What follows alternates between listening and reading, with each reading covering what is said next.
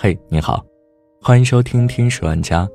今天想和你分享的文章来自公众号“人物”。无论是否想成为一个母亲，这些你都需要知道这些。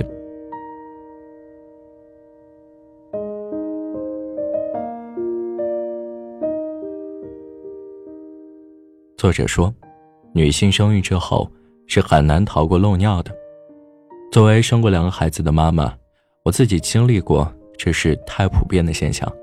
而且我相信，把跳绳随便扔给一个生育过的女性，十跳九漏，生的越多，漏的越厉害。还有个朋友说，他生完孩子回家后几天，一上厕所，子宫掉出来一部分。当时我还特别傻，说啊，难道掉到马桶里了吗？他狠狠地白了我一眼。漏尿那件事，一开始完全当做生活里的一个笑话讲出来的。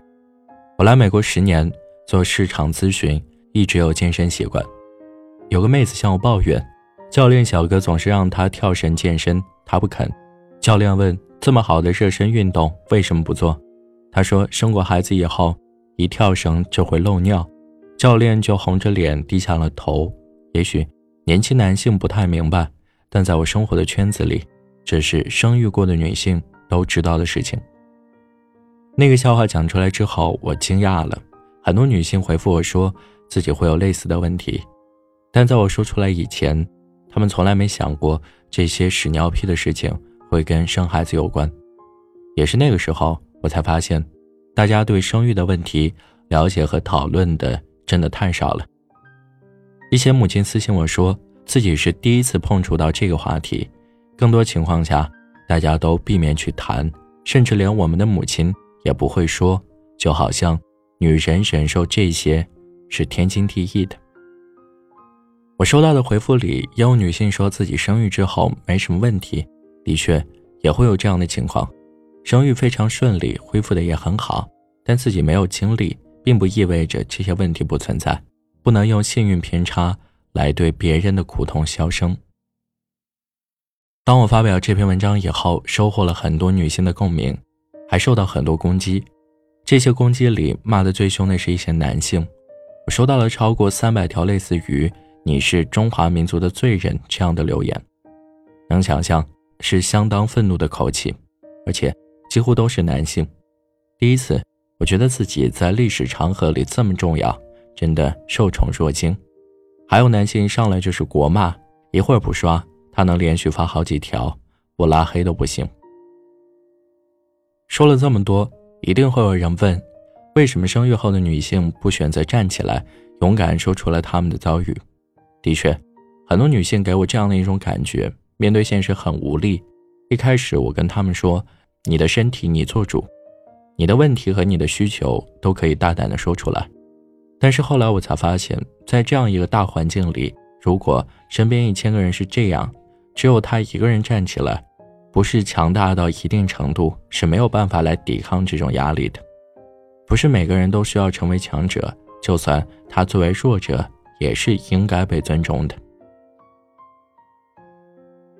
在他们所处的环境里，疾病是被耻辱化的，他们可能会因为疾病而被羞辱。为什么平时不好好锻炼身体？肯定是月子没做好，心情不好。是太想不开了吧？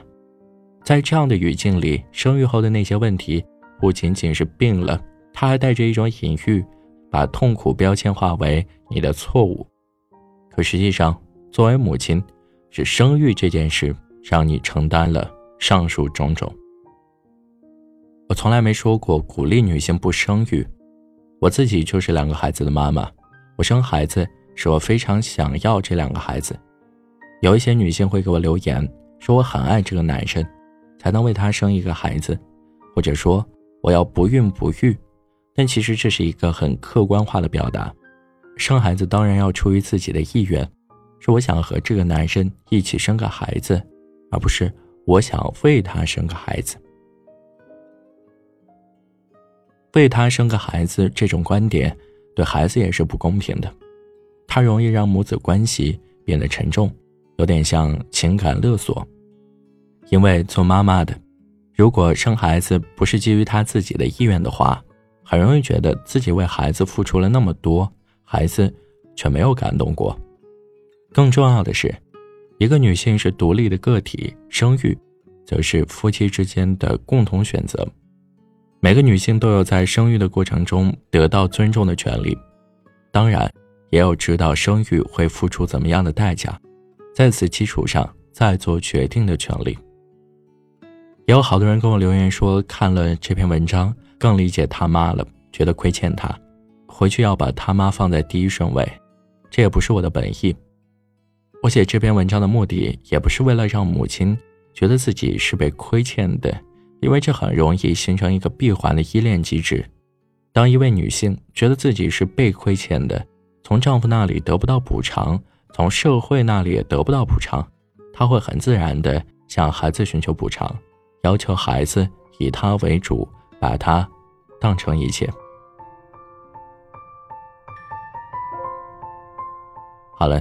今天的节目分享了一位妈妈对国内尚处于空白的这个领域发表的观点，不知道你听完了这篇文章会有什么想法呢？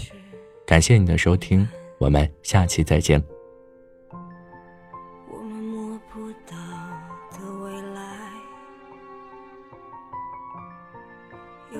心的掌管，